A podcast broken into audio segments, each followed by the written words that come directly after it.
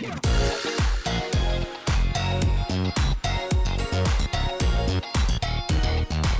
Salut les sportifs et les euh, sportives, j'espère que vous êtes en forme pour ce huitième podcast Planète Sport, un podcast réalisé euh, par le média d'actualité euh, sportive Les Olympistes. Alors comme d'habitude je suis Éloi Touot, votre animateur pour vous accompagner durant ces 40 minutes dans une émission sur le sport. Alors cette semaine au programme on aura la chronique C'est l'heure du briefing avec un magnifique billet d'humeur proposé par Justine Roy qui, par amour pour le journalisme de sport, nous donne son avis sur le documentaire de Marie Portolano, Je ne suis pas une salope, je suis journaliste.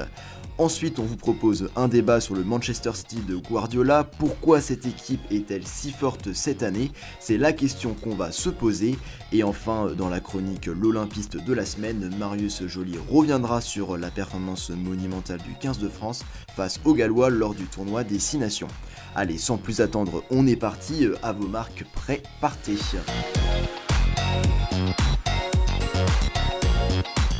Le dimanche 21 mars à 18h, la chaîne Canal a diffusé un documentaire réalisé par la journaliste de sport Marie Portolano qui s'appelle Je ne suis pas une salope, je suis journaliste. Alors dans ce documentaire, Marie Portolano donne la parole à une vingtaine de journalistes de sport qui racontent le sexisme dont elles ont été ou sont encore victimes entre des insultes et des remarques souvent déplacées qui, euh, viennent euh, du public mais aussi euh, de leurs collègues, comme en témoigne l'interview choc de Pierre Ménès qui a été censuré au départ puis diffusé sur C8 lors de l'émission Ne touche pas à mon poste. Un documentaire donc choc qui a fait réagir Justine et qui vous en parle dans son billet d'humeur. Pas ça. Pas aujourd'hui, pas maintenant, pas après tout ce que tu as fait. Attention dessus. Non Oh les gars, c'est l'heure du briefing. Salut Eloi, salut à tous, j'espère que vous allez bien de là où vous nous écoutez. Alors, bon, si je vous retrouve aujourd'hui, c'est parce que j'imagine que vous aussi vous avez vu. Vous aussi vous avez entendu. Bah oui, vous savez, le documentaire de Marie Portolano diffusé sur Canal Plus dimanche dernier. Enfin, en fait non, pardon, vous l'avez peut-être même pas vu parce que, comme moi, vous aviez pas de code canal. Alors que vous aussi, comme moi, vous auriez voulu qu'il soit diffusé en clair. C'est plutôt ironique quand on y pense, non? Enfin, je veux dire, les grands discours sur la libération de la parole, le voile qu'on doit enfin lever sur tous ces trucs-là, c'est assez paradoxal avec l'idée qu'une seule petite partie de la France ait accès à ces témoignages, vous croyez pas? Mais bon, soit. Je suis pas là pour faire un procès à Canal. Alors, dimanche soir, à défaut d'être devant ma télé, j'ai juste pris mon téléphone, épluché mon fil Twitter, lu les premières impressions et le lot de tout et n'importe quoi que nous offrent les réseaux sociaux dans ces moments-là. Et entre-temps, je l'ai vu le documentaire. Pas sur Canal, sur YouTube. C'était bien. C'était fort, c'était émouvant aussi. Mais pourtant, c'est cette séquence, paradoxalement la seule que personne n'aurait dû voir puisqu'elle a délibérément été censurée, qui m'a profondément choquée. Oui, oui, ces trois petites minutes de Pierre Ménès, là. Alors, vous serez peut-être quelques-uns à me dire que... Mais elle est passée où ton objectivité exactement? Et c'est vrai, tiens, je suis une fille, j'étudie entre deux cours de droit quelques trucs en journalisme, et pour couronner le tout, je vous parle aujourd'hui dans le podcast d'un petit média sympa dédié au sport parce que oui, j'aspire peut-être un jour à devenir journaliste sportive. Alors en termes d'objectivité, je suis pas la mieux placée, effectivement. Mais en même temps, si on se la joue à la Pierre Ménès, on n'a donc plus le droit de rien dire et de rien faire, en fait, c'est ça? Bref, peu importe. De toute façon, Pierre Ménès ou pas, j'ai quand même envie de m'octroyer le droit de me demander ce qui justifie qu'en 2021 on doive encore réaliser ce type de documentaire. Qu'est-ce qui justifie qu'on doive encore crier à la France que non? Bah non, les femmes journalistes de sport sont pas plus incompétentes que les autres dans ce monde masculinisé au max. Elles sont pas non plus des objets d'ailleurs. Elles sont journalistes, justement. Alors vous savez, il y a quelque temps j'avais relativisé la place de la femme dans les rédactions sportives. Naïvement peut-être, j'avais envie de croire à une nette amélioration parce qu'on est au XXIe siècle, que les mentalités changent, que les médias d'actualité sportive font des efforts. Et je crois que c'est profondément une réalité, il faut le dire. Mais lundi soir, quand je me suis retrouvée face aux séquences de TPMP, non, non, promis, je vais pas disserter sur Cyril Hanouna. J'ai réalisé qu'il faudrait repasser pour un monde merveilleux, où les femmes journalistes de sport seraient pas juste un nom dans un quota, un monde sans inégalité, sans discrimination, un monde où on leur ferait pas de remarques bizarres ni de gestes que très peu veulent qualifier de déplacés, un monde sans agression sexuelle, sans humiliation publique aussi. Bref, j'étais outrée, choquée, un peu triste également. Mais j'ai aussi réalisé que j'avais horreur des généralités. Que réduire le problème à Pierre Ménès, c'était à la fois réduire la parole de celles qui ont le courage de s'exprimer et mettre tous ceux qui œuvrent pour que les femmes trouvent leur place dans le journalisme de sport dans le même sac que cet homme. Alors bon, j'imagine qu'on devrait tous s'inspirer de Marie Portolano, Estelle Denis, Clémentine Sarlat, Margot Dumont et toutes les autres. Parce que comme le dit si bien Cécile Grèce, c'est pas simplement un combat à la mode, de devoir faire entendre aux gens que les femmes journalistes de sport sont pas juste des salopes. Un grand merci à toi, euh, Justine, pour ce très beau billet d'humeur et qui nous montre que de nouvelles journalistes comme toi arrivent enfin pour faire changer les mentalités dans ce monde si particulier du journalisme de sport. Alors, sans transition, on passe maintenant à notre débat régulier. Cette semaine, on parle football et plus précisément de Manchester City. Cette saison, l'équipe de Guardiola n'a jamais été aussi bien armée pour gagner à la fois la Première Ligue et la Ligue des Champions. Pour rappel, City est premier du championnat et est aussi en quart de finale de Ligue des Champions.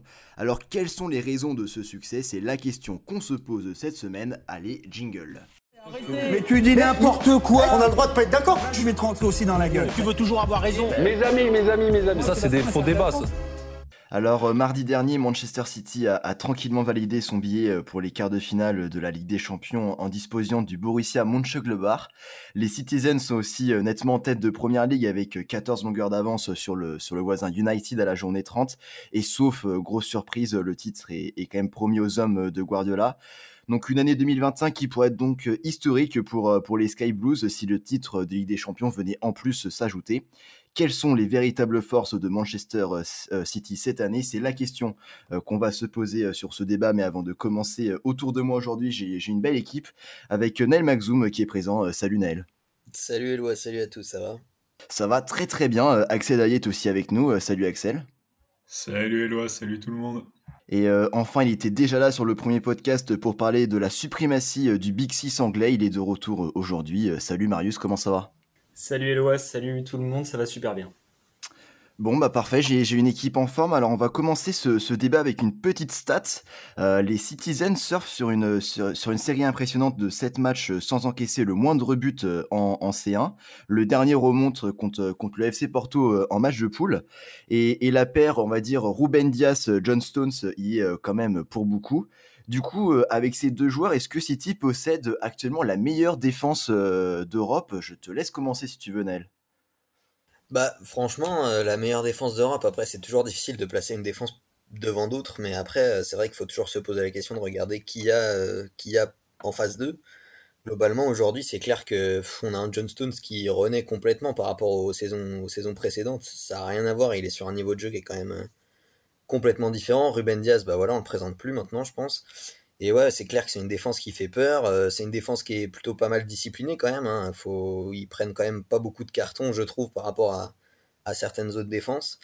Et euh, ouais, ouais, clairement, c'est une très très grosse défense d'Europe. la meilleure peut-être. Ouais, c'est vrai que peut-être certaines autres charnières comme on... allez, je, je pourrais dire celle du Paris Saint-Germain. Après, c'est un avis personnel. J'aime beaucoup Marquinhos, Kimpembe au PSG, mais bon, ça manque un peu de, de régularité, de constance, euh, même s'ils sont voilà, c'est alors que je trouve que vraiment City a une assise défensive cette année qu'ils doivent déjà pour beaucoup à, à cette charnière centrale, et c'est vrai qu'il y a une assise défensive qui est quand même très très solide. Euh, et euh, ouais, pour moi, ça peut être une des meilleures charnières d'Europe, si ce n'est la meilleure. Ouais. Marius, si tu veux réagir bah, J'avoue que j'ai du mal à la classer par rapport en Europe. Il faudrait voir énormément, énormément de matchs pour se faire un avis. Mais le truc, c'est que euh, avec City, Guardiola avait souvent un problème, c'était de se dire comment être plus stable, comment prendre moins de buts. Euh, en contre-attaque, on se fait toujours avoir. Et le fait de recruter Diaz, alors qu'ils avaient beaucoup de mal sur le marché des transferts à ce niveau-là, ça a tout changé. Donc il apporte du caractère, il est habile avec la balle, il anticipe. Donc ça a vraiment fait monter le niveau de cette défense et de se dire que aujourd'hui la défense de City est l'une de leurs meilleures armes, c'est vraiment impressionnant. Il faut aussi ajouter que certes, il y a leur charnière, mais c'est tout un système. Leur contre-pressing, il est étouffant. Enfin, c'est. Cette saison, je ne sais pas s'il y a mieux en Europe en termes de contre-pressing. Donc c'est un tout. C'est tout le système qui fait que City est hyper solide. Il n'y a pas que la charnière centrale. Euh, ouais, bah moi je suis assez d'accord. Et euh, déjà, l'arrivée de, Ruben Dias a changé pas mal de choses. C'est très complémentaire avec Stones euh, qui renaît. sur, à, à, la relance, on l'a vu encore contre Gladbach, le but de, de Gundogan, c'est une relance superbe de Stones euh, qui, trouve Foden entre les lignes. Donc ça, c'est vraiment pas mal en plus euh, d'avoir cette qualité à la relance. Et comme Marius l'a dit, je pense que d'un point de vue positionnel, City par rapport à la dernière a, a beaucoup beaucoup progressé parce que à la perte leur contre-pressing, étant donné leur la manière dont ils sont collectivement, ils, sont, beaucoup plus intéressants euh, avec le ballon euh, dans leur positionnement et forcément à la perte, bah, le contre-pressing est beaucoup plus efficace, ce qui va protéger aussi la charnière directe. Et on a moins cette année euh, les problèmes de, contre-attaque ou de grands espaces dans le dos. Donc à ce niveau-là, ça protège aussi l'ensemble de la défense. Et en plus, avec l'arrivée de Ruben Dias, ça fait vraiment une, défense hyper solide.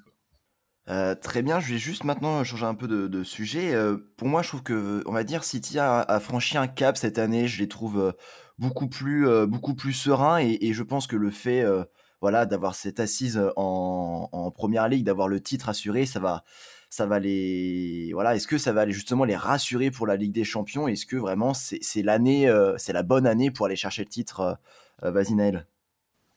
Bah forcément, de toute façon, euh, quand on a euh, autant d'avance, je crois qu'ils ont 14 points aujourd'hui, il me semble, euh, d'avance. Ouais, c'est ça, ouais. Ouais, voilà, quand on a autant d'avance à une dizaine de journées de la fin, forcément, on sait que bon, c'est quasiment joué. Et puis ils sont quand même, voilà, hormis le, faux pas face à United il y a, deux semaines, je crois. franchement, ils sont, ils sont libérés de ce poids, c'est clair, de la première ligue, mais ils ont fait aussi ce qu'il fallait pour ça. Après, ouais, c'est clair que je pense qu'ils ont passé un cap euh, parce que même si, euh, enfin, faut être honnête, les années précédentes, même quand City euh, jouait le, le, le, le, très haut tableau de, de, première ligue, bah, on avait toujours ce, cette espèce de, un peu de complexe d'infériorité, je trouve, quand même, en Ligue des Champions. Ça se vérifiait dans les résultats, puisqu'ils arrivaient rarement à aller jusqu'au jusqu'au bout. Et, enfin, ils, ont, ils sont d'ailleurs jamais réussi. Et, et oui, là, je trouve qu'ils ont passé un cap, notamment comme enfin comme, comme, on en parlait avec cette nouvelle charnière euh, euh, défensive euh, Ruben Dias et, John, Stone, qui, Stones, pardon, qui je trouve leur apporte vraiment cette sérénité dont on a parlé. Et défensivement, c'est clair qu'ils ont passé un, gros gros cap qui c'était quand même un, des gros points, des gros points faibles. leurs éliminations les années passées, souvent en Ligue des Champions, c'était dû à voilà une des équipes qui arrivait à emballer le match de l'autre côté et bah voilà, c'était un peu la panique et, et ça se terminait avec ce sentiment de ouais d'espèce d'infériorité que je trouve cette année ils n'ont pas. Ils, sont, ils ont clairement un statut de favori cette année. Voilà, il y a, pour moi, il y a deux favoris. Je pense que c'est à peu près le cas pour tout le monde. C'est le Bayern et City. Hein, cette saison, ils sont vraiment. Euh, puis là, ils, voilà, ils sont en Ligue des Champions. Ils sont présents cette année. Bah, pour revenir à ta question, euh, de dire que euh, le fait qu'ils soient quasiment champions en première ligue, ça les aide. Bah, forcément, j'ai envie de dire, ça va pas ne pas les aider. Quoi. C'est forcément du positif. Mais par contre, à City, je pense que c'est le cas chez la plupart des supporters par exemple, on peut prendre euh, la différence avec Liverpool. Liverpool, ils voulaient, gagner absolument le titre de champion d'Angleterre. Mais City, maintenant, eux, ce qu'ils veulent, d'autant qu'il y a Guardiola dans l'équipe, donc c'est un peu sa compétition là où il s'est révélé. Enfin, ils veulent la Ligue des Champions, donc leur saison, c'est presque comme si c'était que la Ligue des Champions qui comptait, même s'ils veulent faire le quadriplé avec la, coupe et tout ça. Mais euh, le truc, c'est que déjà, leur tirage au sort jusqu'à présent a pas été extrêmement compliqué, donc c'est difficile de les situer par rapport aux autres grosses équipes euh, de Ligue des Champions. Mais euh, j'ai du mal, là, là, ils ont tellement de certitudes que j'ai du mal à voir comment ils ne peuvent pas être euh, élevés au, rang de favoris. D'autant que l'année dernière, par exemple, on parle un peu de la malédiction de City qui passe pas l'écart.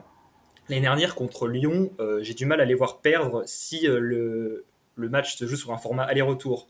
Ils se procurent tellement d'occasions qu'à un moment, ça finit forcément par rentrer. Donc je pense que jusqu'à. Il y a, y a le Bayern en demi, mais pour moi, ils sont au-dessus, mais jusqu'à la finale, sur deux matchs, ils sont très durs à prendre. Donc ça dépendra de est-ce que Guardiola va toujours chercher à se suradapter aux adversaires et aussi le problème c'est est-ce que la balle de match va tomber dans les pieds de Sterling? Et là il y a un petit risque que ça finisse pas au fond. Quoi.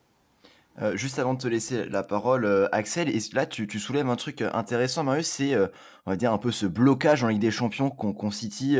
voilà, ils ont du mal à passer ce stade d'écart. Parfois ils sont en demi, mais est-ce que c'est un peu, on va dire, allez, je, peut-être que je grossis la chose, mais un peu comme le Paris Saint-Germain, il y a un peu cette malédiction en Ligue des Champions de ne pas pouvoir toujours passer ce cap et vraiment d'aller jusqu'au bout. Alors je sais pas si tu voulais réagir avant, Axel. ouais, bah, c'est un peu dans la continuité. Ce que j'allais dire, c'est que en championnat, forcément, sur la durée, ils sont largement au-dessus. Mais en Ligue des Champions, tu as toujours ce facteur chance, ou réussite plutôt, c'est un mot plus juste que chance, je pense, qui c'est que sur deux matchs, c'est un aller-retour. Donc, tu as forcément ce facteur réussite qui compte beaucoup plus qu'en championnat où tu as 38 journées. Et c'est un peu ce qui a fait défaut à City. Contre Lyon, bon, Guardiola, comme l'a dit Marius, il est un peu fautif sur ce match-là, il s'est suradapté. Quand tu regardes l'ensemble de la partie, euh, tu rejoues le match dix fois, City euh, le gagne neuf fois, je pense. C'est aussi ça euh, qu'il faut se mettre en tête. pour moi, ils sont largement favoris. Après, il y a peut-être aussi psychologiquement un petit, petit truc dans leur tête. Ouais, un petit blocage, ouais. Ouais, c'est ça, exactement. Voilà, je sais pas dans quelle mesure on pourrait quantifier ça, si c'est vraiment, ça a vraiment un impact ou pas. Mais en tout cas, c'est aussi ça le, truc en Ligue des Champions. Tu as toujours ce facteur réussite, ce facteur chance qui est plus important. Mais bon, pour moi, il reste favori. Et sur, comme l'a dit Marius, euh, ça va être très très dur de les prendre euh, tant ils ont euh, des, des, points, des points forts énormes et surtout très peu de points faibles aujourd'hui finalement. Vas-y, Naël. Ouais, bah, le parallèle, comme tu disais, avec le Paris Saint-Germain, c'est sûr qu'il est un peu inévitable, je dirais, dans cette forme de, de surdomination euh, dans, dans, le dans son championnat propre, même si c'est quand même très différent les deux championnats évidemment, mais et puis de, ce stade euh, qu'ils ont du mal à passer, donc forcément ils auront ce complexe euh, au moment d'aborder des, tours plus plus compliqués, je pense évidemment aux demi-finales, s'ils si, y arrivent évidemment, mais je pense qu'au moment où ils seront en demi-finale, ils auront forcément ce complexe, et en même temps c'est vrai qu'ils ils ont une supériorité qui est quand même qui est quand même assez exceptionnelle. Après, pour revenir sur ce que Marius soulevait à la fin, à la fin de son intervention, c'était euh, voilà Sterling et, s'il avait la balle de match euh, dans les pieds, ça serait compliqué. Euh, peut-être qu'il y a, alors ça peut être un, point de vue qui peut être très personnel, mais peut-être qu'un des, un des points faibles de cette équipe sur le plan offensif, s'il faut vraiment en trouver un, ce serait peut-être qu'ils sont parfois un peu trop surdépendants de leur milieu de terrain. Je ne sais pas ce que vous en pensez vous. Je trouve quand même que bon, De Bruyne aujourd'hui, c'est le maître à jouer, surtout dans les passes décisives.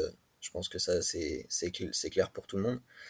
Mais euh, il me semble que le meilleur buteur de City aujourd'hui, c'est Gundogan, si je dis pas de conneries, et c'est pas un, de leurs attaquants, même si bon, il, est très souvent projeté vers l'avant. Mais ouais, je, trouve que voilà, c'est il y a cette omniprésence du milieu de terrain, et peut-être que du coup, euh, je sais pas si ça peut se transformer en point faible. Je sais, sais pas si, vous avez un avis là-dessus. Ouais, ouais, vas-y, euh, si tu veux réagir, Marie, sur, sur l'effet milieu de terrain, on va dire, de, de City.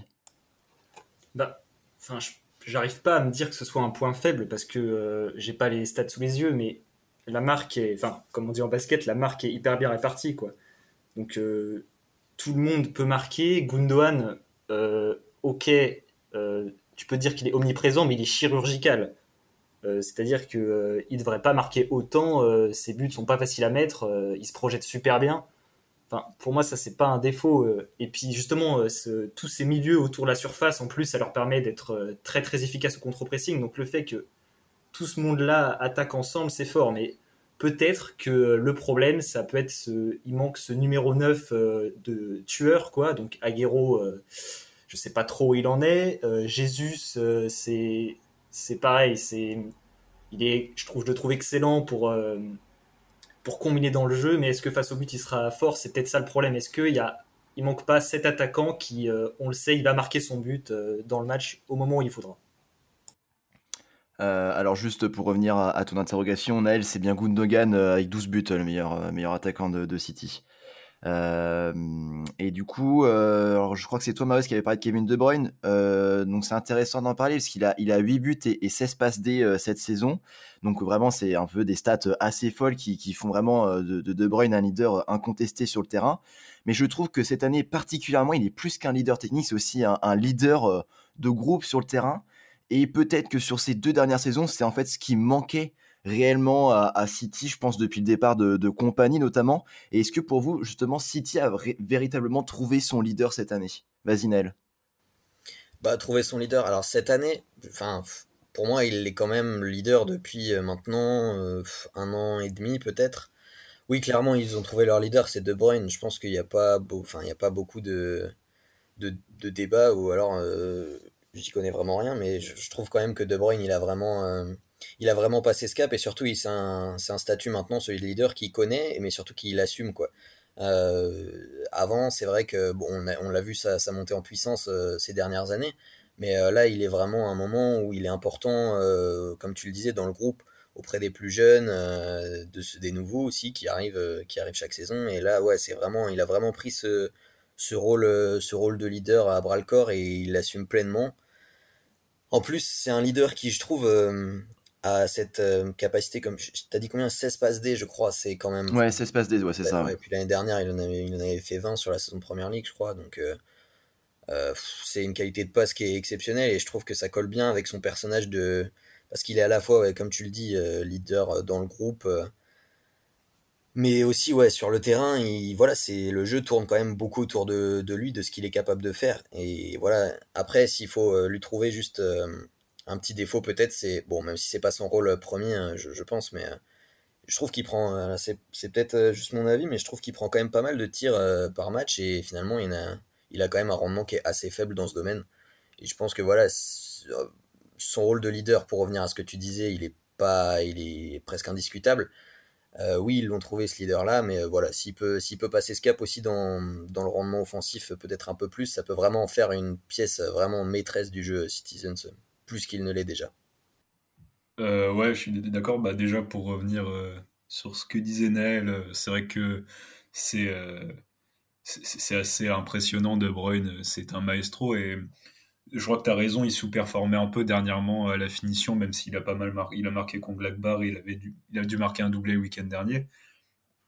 Mais effectivement, il a pris une, très grande importance euh, depuis euh, plusieurs saisons maintenant. Bon, c'est, je pense c'est le meilleur milieu de, offensif euh, d'Europe, on peut le dire, je pense.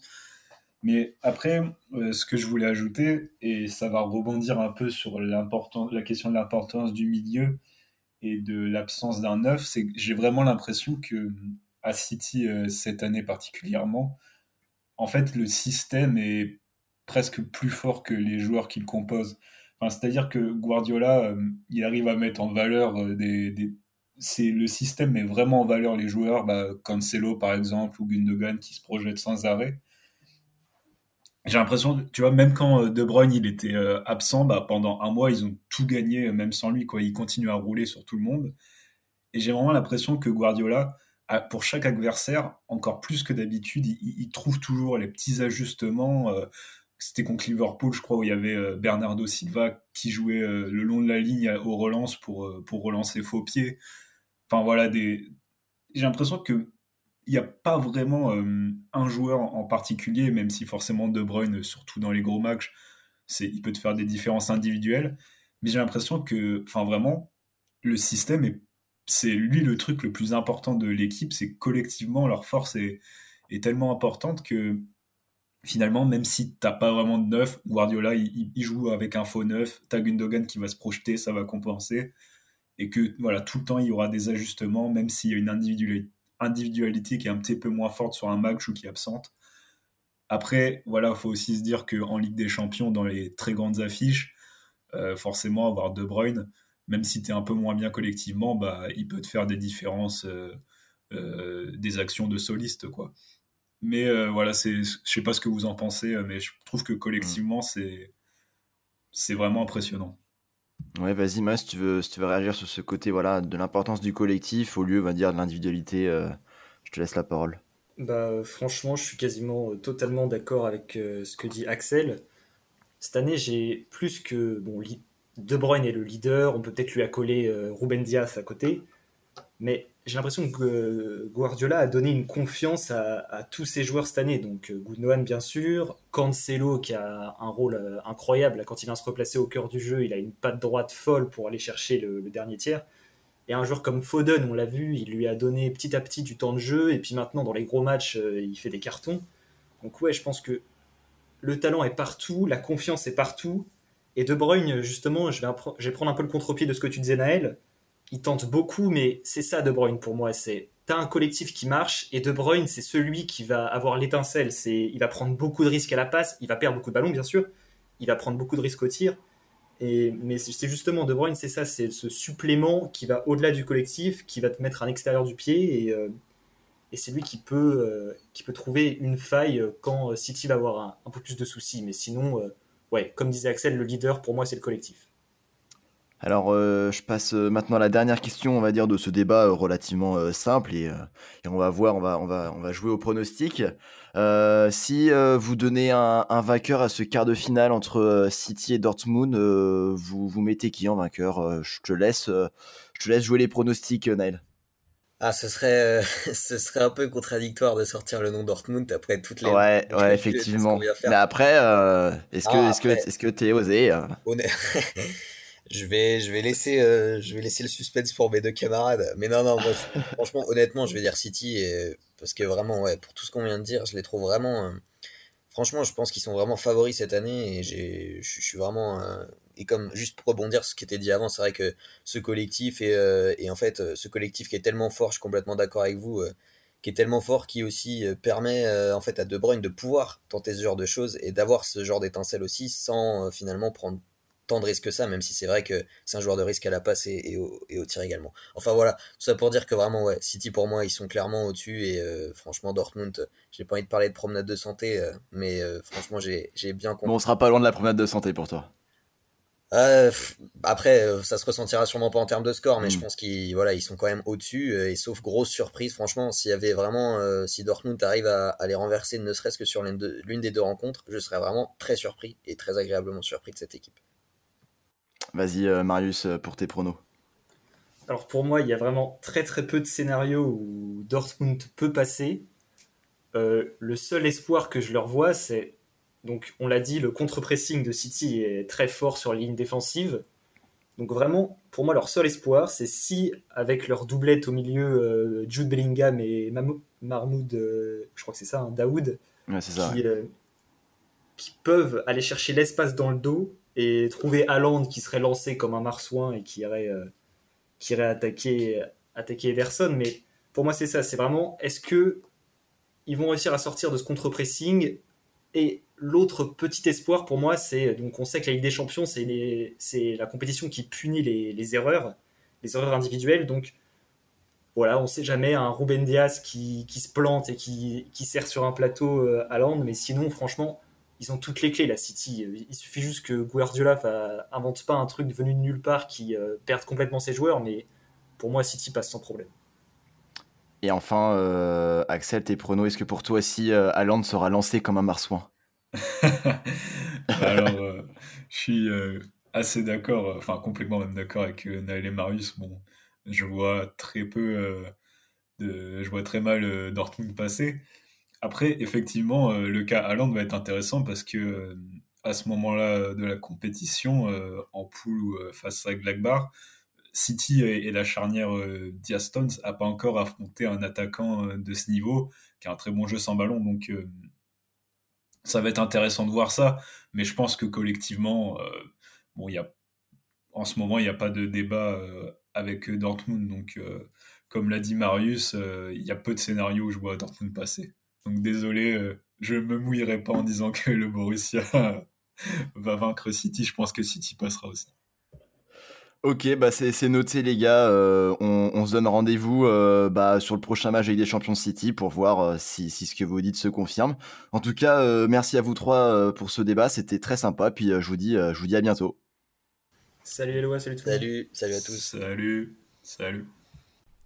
Place maintenant la chronique L'Olympiste de la semaine. Aujourd'hui, on ne vous parle pas d'un sportif en particulier, mais plutôt d'une équipe, et même quelle équipe, puisque Marius revient sur la performance XXL du 15 de France.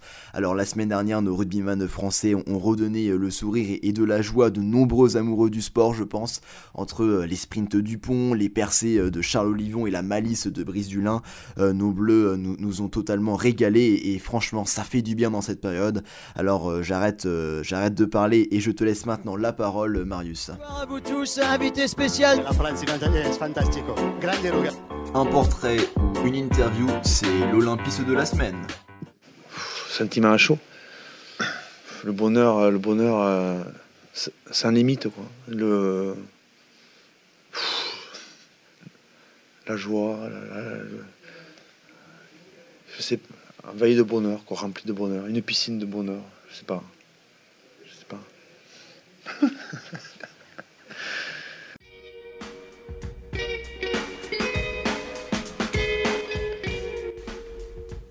Une piscine de bonheur. Voilà ce dans quoi le 15 de France nous avait plongé samedi soir après une fin de match absolument incroyable. Un match complètement fou qui, à moins que vous ayez des origines galloises, vous a très certainement fait sauter de votre canapé pendant une bonne dizaine de minutes. En tout cas, c'est ce qui s'est passé pour nous. Mais commençons par le commencement. Samedi soir, on avait affaire à un de ces matchs pour lesquels, en tant que fan de rugby, on attend depuis des jours. Une finale, ou au moins une finale galloise, puisqu'une victoire du 15 du Poireau aurait définitivement couronné les hommes de Wayne Pivac, avec qui plus est le grand chelem à la clé. Des rouges et blancs qui arrivaient en mode rouleau compresseur avec leurs 40 points passés aux Anglais il y a quelques semaines, ou encore la déculottée infligée à ces pauvres Italiens pour le dernier match. Un avant-match où on a sorti la calculette, puisque côté français fallait gagner mais également marquer le point de bonus offensif, ou alors éviter de, laisser le bonus défensif aux Gallois pour avoir ne serait-ce qu'une chance d'être sacré vendredi prochain contre l'Écosse. Un match qui finalement s'annonçait déjà haletant avant même que Luke Pierce en donne le premier coup de sifflet. Un sifflet qu'on aura très souvent entendu tout au long de la partie, que ce soit pour accorder les 7 essais marqués, pour annuler tous les autres, et ils ont été nombreux, pour exclure Paul Willemse à la 68e minute pour avoir accroché de ses mains la high area du défenseur gallois comme dirait Luc, ou ensuite pour donner deux cartons jaunes consécutifs au Diable Rouge, ce qui nous a valu une fin de match à 14 contre 13. Mais le coup de sifflet, celui qui délivre toute une équipe, que dis-je, tout un pays, il arrive à la 82e minute pour valider un ultime essai absolument dantesque signé du grand de l'immense Brice Dulin. Allez faire preuve de patience et de maîtrise dans ces derniers instants. Ce ballon vaut très cher. Baptiste Serin le libère. Pas de jouer. Pivot. Encore. Tamac. Ficou. Ficou. Sur un. Forcément.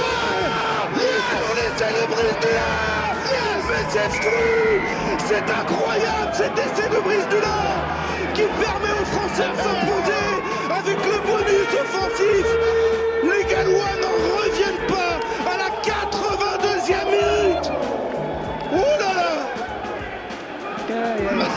Il n'y a que le rugby, il n'y a que le tournoi pour offrir ça. C'est hallucinant. Alors c'est cruel pour cette équipe galloise, mais ce temps de jeu français et ces 80 mètres à remonter, on parlait d'un test de caractère. Eh bien les Bleus le relèvent dans les derniers instants. Quel bonheur, quel bonheur de vibrer comme ça avec le 15 de France parce que même si elle a été dominée pendant une bonne heure, encaissant charge après charge les avancées des Gallois, l'équipe de France a tenu bon. Elle a su rester la tête hors de l'eau face à un 15 du Poireau qui avait parfaitement préparé ce match. Elle a su marquer quand il le fallait avec beaucoup de réalisme pour espérer revenir et nous offrir un final juste monumental et ça fait beaucoup de bien. Maintenant, après avoir encore une fois fait chauffer la calculette, il faudra battre l'Écosse vendredi prochain avec le point de bonus offensif et avec au moins 21 points d'avance pour remporter le 6 Nations, et ce pour la première fois depuis 2010. Et après ce qu'on a vécu samedi, comment, comment ne pas y croire? Merci Marius pour euh, ta chronique et bien sûr on vous rappelle que vendredi soir nos bleus jouent contre l'Écosse dans un match décisif euh, pour le titre. Alors il faudra gagner avec le bonus offensif et avec plus de 20 points. Euh, c'est pas une mince affaire mais on croise les doigts pour nos bleus. Alors voilà, c'est déjà la fin de ce podcast Planète Sport et comme d'habitude, vous pouvez retrouver l'émission sur Deezer, Spotify ou encore Apple Podcast. On vous donne aussi rendez-vous euh, sur notre site web http lesolympistes.com. On vous propose des articles sur l'actualité nationale mais aussi sur l'actualité sportive de la métropole lilloise avec la rubrique Sport en or. Alors j'espère que cette émission vous a plu et je vous dis euh, à très vite pour un nouveau podcast. A plus les sportifs.